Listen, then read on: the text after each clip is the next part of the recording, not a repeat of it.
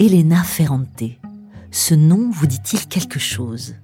Pour moi, il évoque un voyage captivant au pays des pouvoirs de la littérature et des secrets bien gardés. Il y a quelque temps, comme des millions de lecteurs à travers le monde, je me suis laissé happer par l'univers fascinant de l'amie prodigieuse, une saga en quatre volets écrite par cette romancière italienne. L'histoire, elle commence dans un quartier populaire de Naples, dans les années 50. Elle est construite autour d'un lien d'amitié unissant deux femmes, de l'enfance à l'âge adulte. J'ai dévoré le premier tome et puis enchaîné immédiatement les trois autres. C'est seulement après avoir achevé le premier livre que j'ai commencé à m'intéresser à l'autrice elle-même, Elena Ferrante.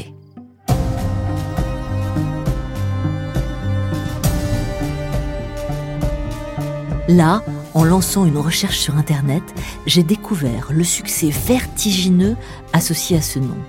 Et j'ai commencé à effleurer l'épais voile de mystère qui gravitait autour.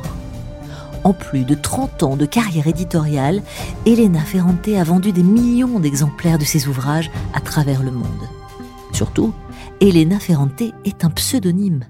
Personne, non personne ne connaît officiellement son identité, encore moins son visage, en dehors de ses éditeurs italiens. Même si elle a refusé toute forme d'apparition publique, elle entraîne dans son univers des millions de lecteurs dont je fais partie. Mais que sait-on vraiment d'Elena Ferrante? En commençant ce podcast, je me lance le défi un peu fou d'essayer d'en apprendre davantage sur la mystérieuse écrivaine, et même pourquoi pas de réaliser une interview fictive de l'autrice. Je vous embarque avec moi pour un voyage sur les traces d'Elena Ferrante et de son œuvre, à travers l'Italie et l'intime, au cœur des secrets de la création et de la littérature. Mais par quoi vais-je commencer? Par quel bout prendre ce mystère? D'abord, j'aimerais comprendre comment est né ce choix de l'anonymat, du retrait. Quand est-ce qu'elle a pris cette décision et pourquoi? Aussi, je me demande si on peut avoir des éléments tangibles sur elle malgré tout. S'exprime-t-elle en dehors de ses livres?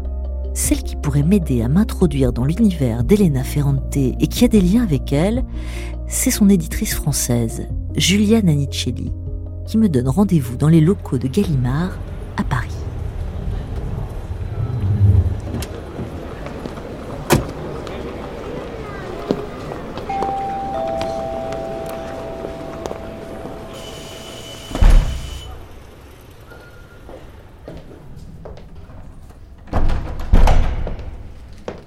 Bonjour Julia Nanicelli. Bonjour. Est-ce que vous pouvez nous, nous présenter Elena Ferrante en quelques mots? Alors Elena Ferrante, c'est une autrice que Gallimard publie depuis son tout premier livre, euh, qui est sorti en France en 1995, qui s'appelle L'amour harcelant. On suivit ensuite deux autres romans indépendants, euh, euh, Les jours de mon abandon et Poupée volée avant euh, cet immense succès qui l'a rendu célèbre, euh, qui est cette euh, série de l'ami prodigieuse en quatre tomes. Le premier tome est sorti chez Gallimard en 2014, puis voilà, les, tomes suivants ont suivi au fil des années, et c'est vraiment cette, cette série qui l'a révélée au grand public. Comment est-ce que vous travaillez comme éditrice d'une telle autrice avec le succès donc qu'on lui connaît, qui est planétaire, hein, mais qui souhaite garder l'anonymat à tout prix. On a cette situation un petit peu inédite d'une autrice qui a décidé depuis son tout premier livre de, de rester anonyme, euh, ce qui ne signifie pas qu'elle ne souhaite pas euh, s'exprimer, euh, donner son avis, même par, voilà, par, par le biais d'intermédiaires, et ces intermédiaires sont ses éditeurs italiens. Elle a fait ce choix dès son premier, dès son premier ouvrage, c'est une position qu'elle a mis par écrit dans une lettre qu'on a et qui ouvre d'ailleurs le recueil Flantomalia où elle, s'adresse à son éditrice et elle lui dit euh, que euh, d'emblée qu'elle ne fera aucune promotion euh, de ce roman, qu'elle espère que ça ne mettra pas la maison d'édition trop en difficulté, qu'elle sera l'auteur la moins coûteuse de, l'histoire de l'édition en promotion, puisque il n'y aura aucun frais à, dépenser. En tout cas, c'est à la fois le, je dirais, le désir de préserver sa sphère privée, de maintenir une certaine distance, mais aussi de, ne pas, de, ne pas, céder à une sorte de jeu des médias. Parce que elle, elle dit que elle ne croit pas que les livres aient besoin de leur auteur une fois qu'ils sont écrits. Euh, donc vraiment, il y a cette volonté d'établir une distance avec les livres une fois qu'ils sont publiés. Elle dit d'ailleurs souvent que, enfin, elle, aime beaucoup l'exercice de l'écriture, mais qu'une fois qu'ils sont écrits, elle s'en sent libérée et, qu'au contraire, elle, elle, vivrait très mal de rester prisonnière d'une forme de promotion, que ça l'obligerait à avoir une sorte de prise de parole qui ne serait pas totalement sincère parce que un peu dictée par ce que les médias attendent, parce que ce que le public attend. Une fois que le livre existe, euh, l'auteur doit, selon, enfin, selon en tout cas sa position, se mettre en retrait. Euh, sur l'ensemble de son œuvre, y compris euh, le dernier ouvrage, La vie, mensongère des adultes, on est vraiment toujours sur les mêmes thèmes, on les retrouve toujours, plus ou moins en creux. Euh. C'est vrai que c'est des thèmes qu'elle tisse depuis ses tout premiers livres. Après chaque, elle, a quand même des cycles. Les trois premiers romans formaient, enfin, étaient des romans indépendants et, étaient des, variations sur l'identité féminine, sur l'amour, sur la maternité, sur les liens avec la folie. Mais la série de l'amie prodigieuse a évidemment ces thèmes aussi en elle, mais avec cette particularité d'expérience explorer vraiment cette amitié féminine si particulière et euh, cette grande particularité d'une identité qui se construit avec une altérité, puisque finalement, euh, c'est tout le projet de ce livre, c'est cette narratrice qui se raconte euh, tout en racontant l'histoire de son amie. Donc finalement, elle se dessine en dessinant son amie. Et effectivement, il y a cette sorte de continuité dans les thèmes explorés et toujours cette attention très forte euh, au féminin. Et depuis que vous travaillez à la traduction des œuvres d'Elena Ferrante, vous avez donc euh, transmis évidemment des demandes, vous avez eu des réponses favorables un peu, beaucoup, rarement. Oui, alors ce, qui est, ce qui est très, très intéressant avec elle, c'est qu'elle a toujours un avis très construit. C'est rarement laconique, elle, souvent elle, explicite un peu ses, ses, remarques. Ses... Par exemple, pour la couverture du dernier roman qui s'appelle La vie mensongère des adultes, qui est sorti chez nous en 2020, c'est posé un moment donné la question de la couverture. Euh, on a soumis des propositions et elle nous a tout de suite une remarque. Elle nous a dit, mais en fait, mon projet dans ce livre, c'est que euh, le lecteur ne sache pas exactement euh, à quoi ressemble la narratrice. Elle n'est jamais décrite physiquement. Et du coup, elle nous a demandé, si jamais on incarnait le, personnage en couverture, de le faire de façon un peu euh, voilà, déguisé. enfin, en tout cas, euh, il fallait suggérer éventuellement euh, une silhouette, mais ne pas, voilà, ne pas voir ses traits, ne pas, ne pas donner quelque chose de trop frontal pour laisser cette interprétation au lecteur en accord avec son projet de, de roman. C'est vraiment quelque chose qu'on perçoit à travers toutes les prises de parole qu'elle a pu euh, donner par écrit, auxquelles on a accès euh, par ses lettres, par les interviews qui ont été euh, soit retranscrites ensuite dans, des recueils ou auxquelles on peut avoir accès d'une façon ou d'une autre. tout ce qui transparaît de tout ça, c'est quand même une extrême précision. Enfin, on n'en sait pas beaucoup sur son caractère, mais ça, je pense que c'est quelque chose qu'on peut facilement imaginer. C'est vraiment sa méticulosité, son extrême précision, la façon dont vraiment elle élabore un discours même, enfin un discours en tout cas une réflexion sur son œuvre. Par exemple, elle nous dit beaucoup sur ses influences, sur, euh, sur tous ces processus un petit peu euh, de, de, construction littéraire et, tout ceci en fait, euh, on sent que c'est des choses qu'elle qu'elle réfléchit beaucoup, qu'elle essaye de digérer, qu'elle essaie ensuite d'orchestrer dans son travail et, et, elle l'explique aussi avec, oui, avec, avec une grande précision. C'est très, très fort. Je sors de cette rencontre chez Gallimard avec plusieurs éléments très précieux pour mon enquête et l'envie d'aller plus loin. Elena Ferrante est certes anonyme, mais elle n'est pas silencieuse. D'ailleurs, elle commente son travail.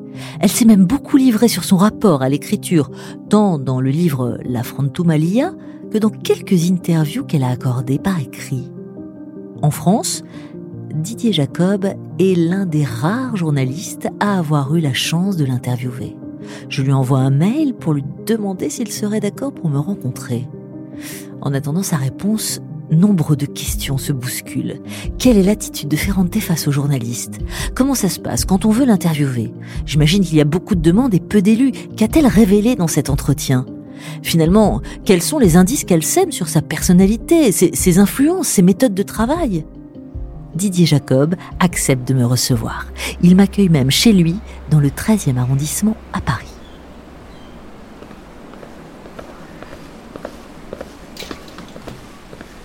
Bonjour Didier Jacob. Bonjour. Merci de nous accueillir. Euh, vous êtes euh, journaliste littéraire pour l'Obs. Vous avez consacré plusieurs articles à Elena Ferrante et son œuvre. Vous l'avez même euh, interviewée en 2018 à l'occasion de la sortie du dernier tome de la saga L'amie prodigieuse. Comment vous nous la présentez, Elena Ferrante, en, quelques mots? C'est quelqu'un qui a eu un succès extraordinaire en très peu de temps. Quelqu'un qui, dont le succès est étrange, puisque, en effet, c'est quelqu'un qui se cache. Euh, alors comment c'est possible aujourd'hui, à l'heure des réseaux sociaux, du commentaire à outrance, comment est-ce que c'est possible d'avoir un tel succès mondial? Euh, en, euh, se retirant complètement du monde Ça, c'est vraiment, c'est vraiment au cœur de l'énigme, du mystère et puis aussi de la création littéraire. Pourquoi c'est si important de maintenir le secret? C'est uniquement commercial selon vous? Ah non, pas du tout. Alors c'est absolument pas commercial, non. Sinon, sinon ce, serait, euh, ce serait absurde. Et puis les, gens... Non, parce qu'il y a une vraie authenticité dans cette démarche. C'est pas juste... Euh, il s'agit pas, puisqu'elle a démarré bien avant le succès. Et on pouvait vraiment pas imaginer... Euh, ça, c'est l'autre mystère de, de, de, cette aventure. C'est qu'on pouvait quand même pas imaginer que ça allait être un succès pareil. C'était impossible qu'un texte aussi long... Euh, sur une multitude de personnages. Euh, enfin, un texte, il faut, il faut rentrer dedans, il faut un peu de temps, ça, ça demande de la concentration. Euh, ça rend beaucoup, mais ça, quand même, ça demande un certain investissement. Donc, c'était impossible d'imaginer que ça allait marcher autant. Vous avez néanmoins eu le privilège de vous entretenir avec elle de, Par mail. néanmoins, vous faites partie des rares euh, vous savez pourquoi euh, elle vous a répondu à vous?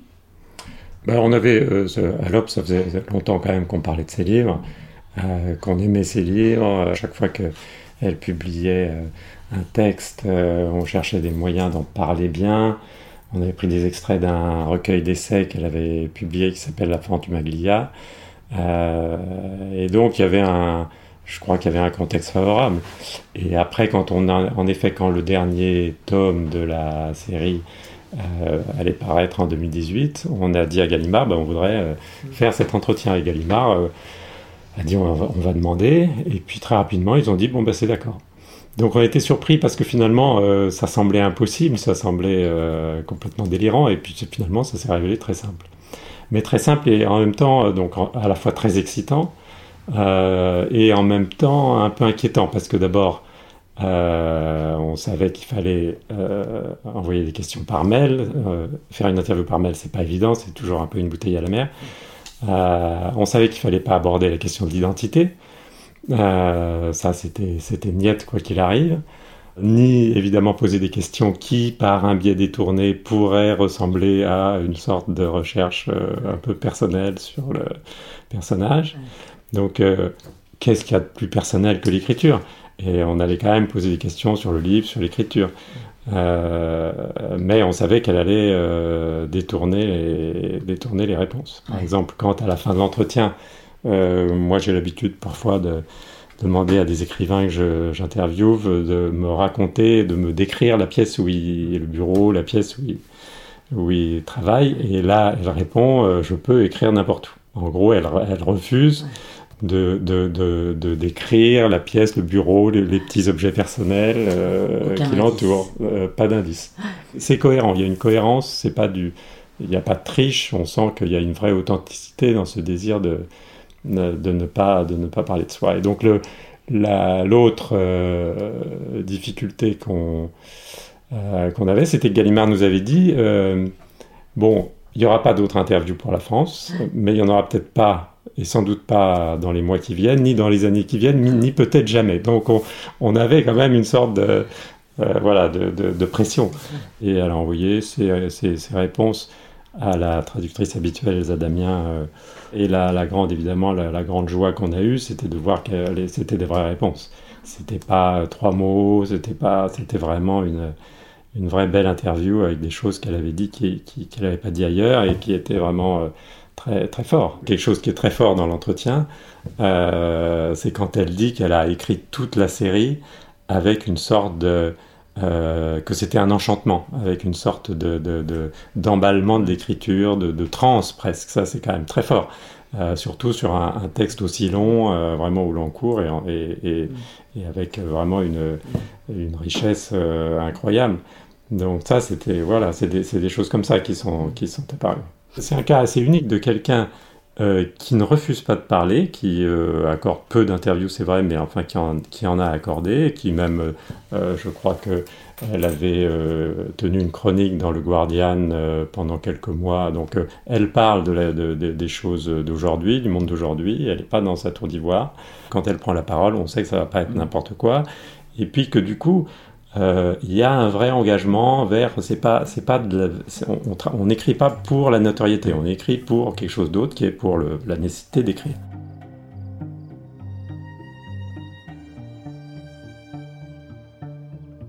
Comme Didier Jacob, je pense moi aussi que le choix de l'anonymat n'est pas une stratégie commerciale de la part d'Elena Ferrante.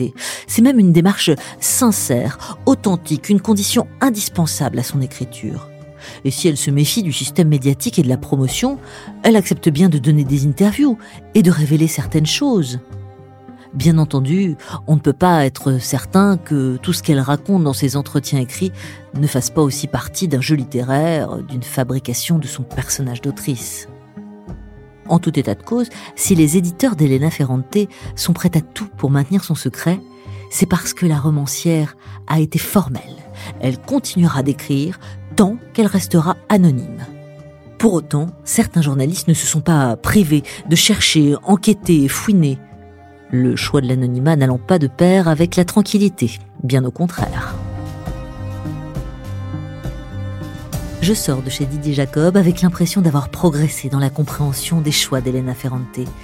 Mais j'ai maintenant davantage de questions en tête. Quelles sont ces enquêtes qui ont été menées autour de son identité réelle? Qui serait Ferrante d'après les différentes hypothèses avancées? Qu'a révélé le journaliste italien Claudio Gatti en 2016 qui annonçait avoir percé le mystère? Pourquoi est-ce que la photo d'une femme apparaît quand on tape Elena Ferrante dans un moteur de recherche? Mon enquête autour du mystère Elena Ferrante débute à peine, mais j'en devine toute l'épaisseur. Je réalise que je commence simplement à gratter la première couche de sable qui le recouvre.